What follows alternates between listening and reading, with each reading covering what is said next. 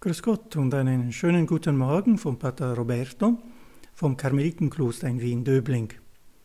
Heute ist Sonntag, der letzte Tag dieser Serie und der ist äh, der Gottesfurcht gewidmet, der Gabe des Heiligen Geistes, die meistens am Ende äh, ihren Platz hat in den Auflistungen.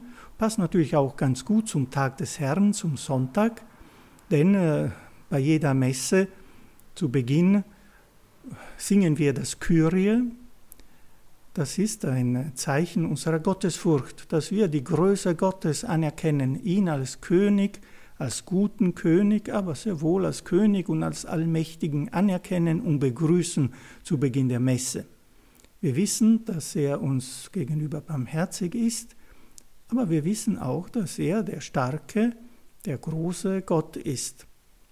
Es ist nicht leicht von Furcht zu reden, das ist ein Wort, das uns sicher nicht gefällt, aber Gottesfurcht hat äh, nicht in erster Linie mit Angst zu tun, das wissen wir, sondern eher mit Ehrfurcht, mit Respekt, mit Anstand.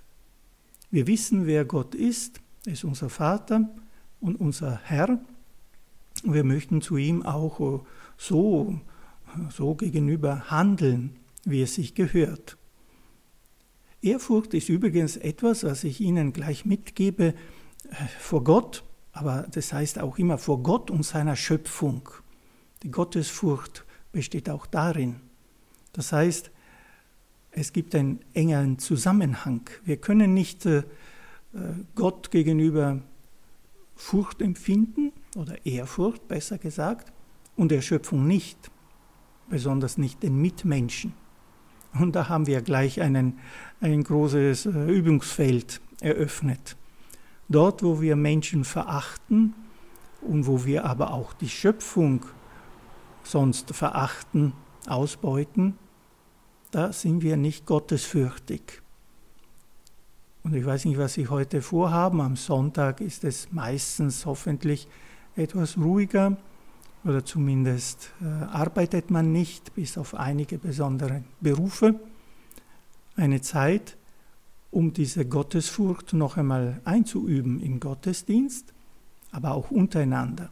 Ehrfurcht, Respekt, Freude daran, dass dieser allmächtige, große Gott unser Vater geworden ist und uns seine Barmherzigkeit schenkt.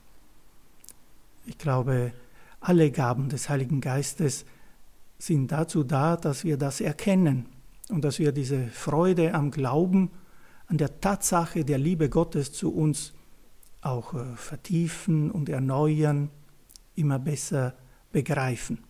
Das wünsche ich Ihnen von Herzen auch in der Zukunft und heute besonders aus dem Karmel in Wien. So bitte ich um den Segen Gottes für alle, die Ihnen nahestehen und für sie natürlich erst recht.